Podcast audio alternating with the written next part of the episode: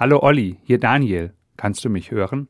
So habe ich als Teenager zur verabredeten Zeit in das schwarze Gerät mit langer, ausgezogener silberner Antenne gesprochen.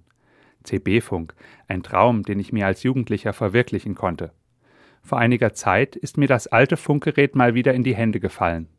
Der Akku war natürlich leer, daher funktionierte es nicht. Aber die Antenne konnte ich noch ausziehen, und das Rädchen zum Einstellen der richtigen Frequenz war auch noch einsatzfähig. Wie sorgfältig musste ich damals als Teenager an diesem Rädchen drehen, um die Frequenz genau zu treffen. Nur dann war der Empfang störungsfrei. Nur dann konnte ich meinen Schulfreund Oliver klar und deutlich sprechen hören. Hier, Olli, ich kann dich hören, Daniel. Mit dem alten Funkgerät in der Hand werden meine Erinnerungen wieder lebendig. Und als Religionslehrer kommt mir sofort noch eine Idee. Das Funkgerät nehme ich mit in die Schule. Damit kann ich in meiner siebten Klasse anschaulich erklären, worauf es beim Beten ankommt. Wie das gehen soll? Ganz einfach. Damit ich überhaupt funken kann, braucht das Funkgerät einen geladenen Akku. Die Antenne muss funktionsfähig sein. Und ganz vorsichtig muss ich die richtige Frequenz einstellen.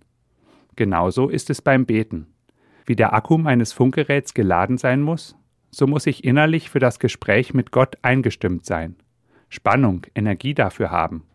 Und ich muss meine Antenne ausziehen und die richtige Frequenz einstellen, also mich ausrichten und einstellen auf Gott. So versuche ich immer wieder mein Gebet, mein Gespräch mit Gott zu gestalten.